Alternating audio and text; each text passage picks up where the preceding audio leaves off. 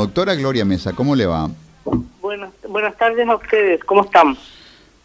Querida doctora, parece la misma conversación de siempre y esto necesita que uno apriete cada vez un poco más los, los macros de la lupa para ir leyendo lo que, lo que hay debajo, ¿verdad? Nuestros niveles de, de fracaso, no ser injustos con lo poco que se logra, que algo se está logrando pero en general tratar de construir, digamos, de tener una lectura estratégica de, de todo, o si no, la conversación no, no, nos deja, no nos deja nada.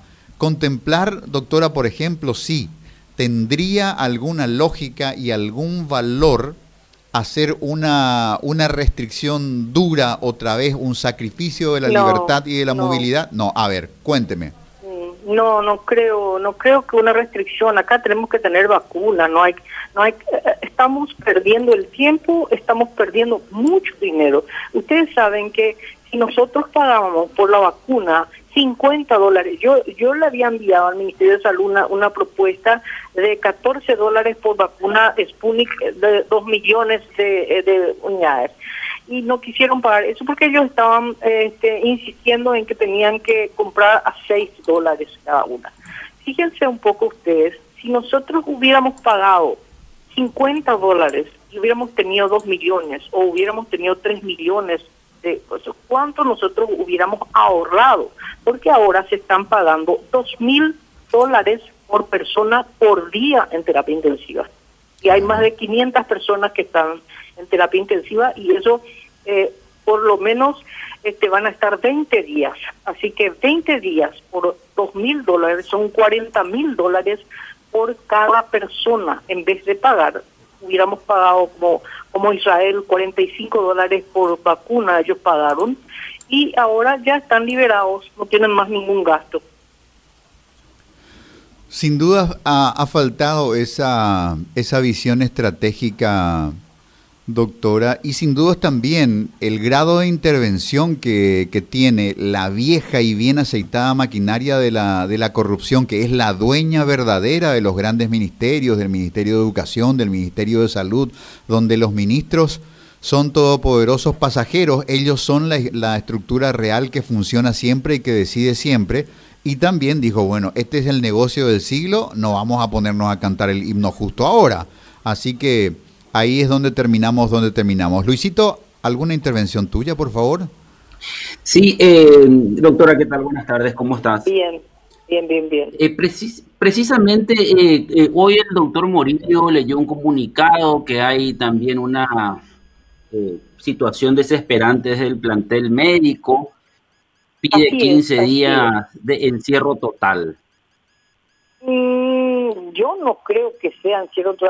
Lo desesperante para el médico es que ahora las agresiones y las responsabilidades se le culpa al médico. Es decir, que este, no sé si ustedes se enteraron que en la encarnación este, hubo una, una agresión de un familiar de un paciente hacia los médicos que estaban de guardia.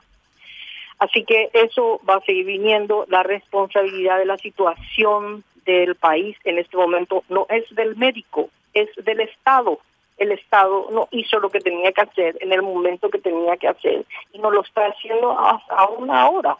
Así que eh, ahora quieren, este, eh, con una, creo que con arma blanca o no sé qué, qué se le presentó el, el familiar del, del paciente al médico en su guardia. Así que esas situaciones son las que a nosotros nos preocupan muchísimo nos preocupan. ¿Por qué? Porque nosotros somos la cara que, se enfrenta a los familiares y al paciente. Y no son ellos, ellos ellos están bien guardaditos en su en su en su escritorio, ¿no? Y ellos son los que realmente administran y manejan toda la situación. Doctora, la, la, verdad es que a pesar de que hoy, por ejemplo, es, es un día donde se abrió un chiquito la válvula de alivio con la llegada de estas dosis de la vacuna Sinopharm, que a mí me causa mucha gracia porque Luisito Sinopharm es una vacuna producida por el Instituto Biotecnológico de Wuhan. Ahí donde empezó el lío, de ahí de la vacuna.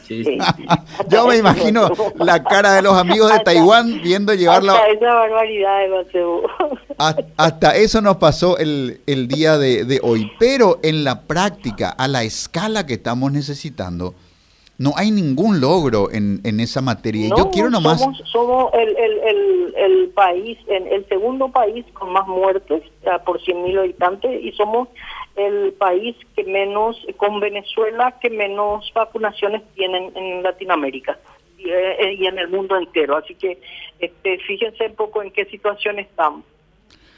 Doctora, usted sabe que la, la, ministra argentina de salud, Carla Bisotti, la subieron a un avión y ella está de gira a traer vacuna de donde sea. Está en México para tratar de destrabar el problema que tiene México para la dosificación de la, de la vacuna.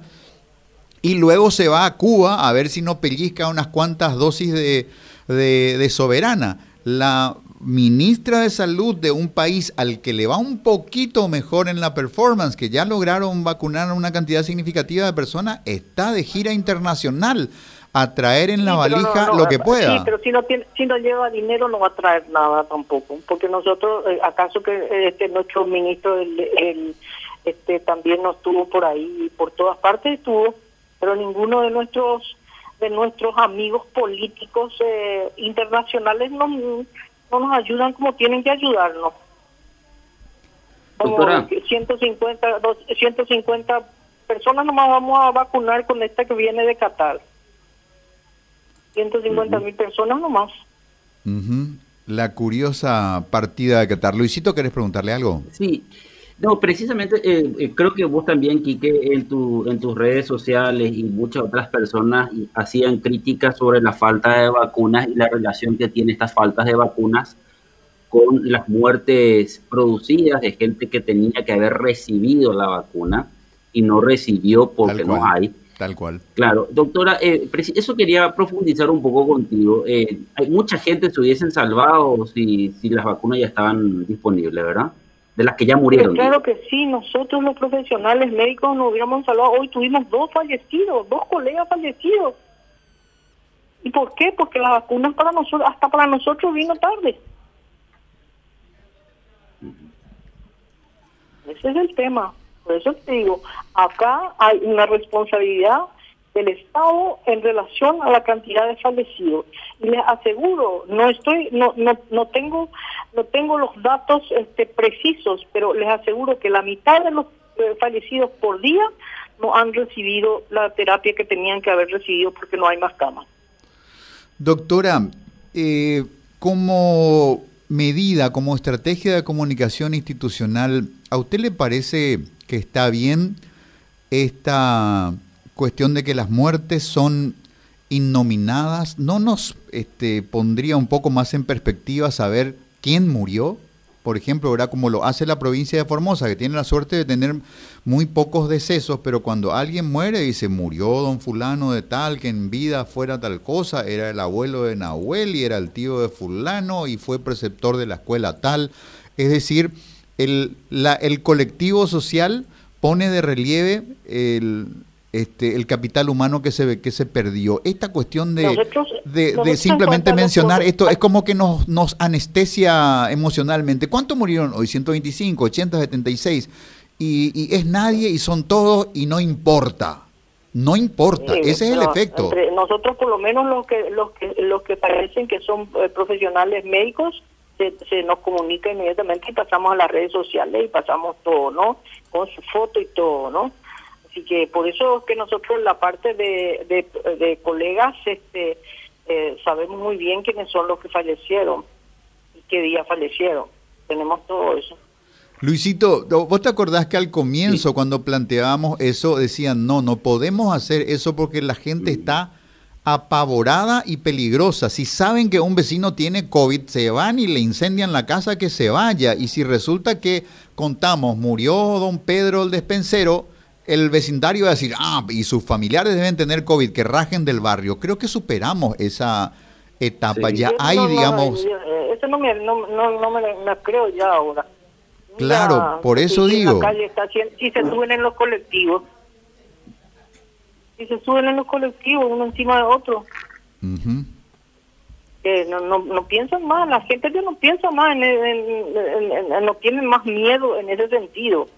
Se trata de proteger como pueda y si se va a su trabajo, porque si, si no trabajan tampoco probablemente no, no esté en una situación económica eh, sostenida, vamos a decir. ¿Algo más, Luisito?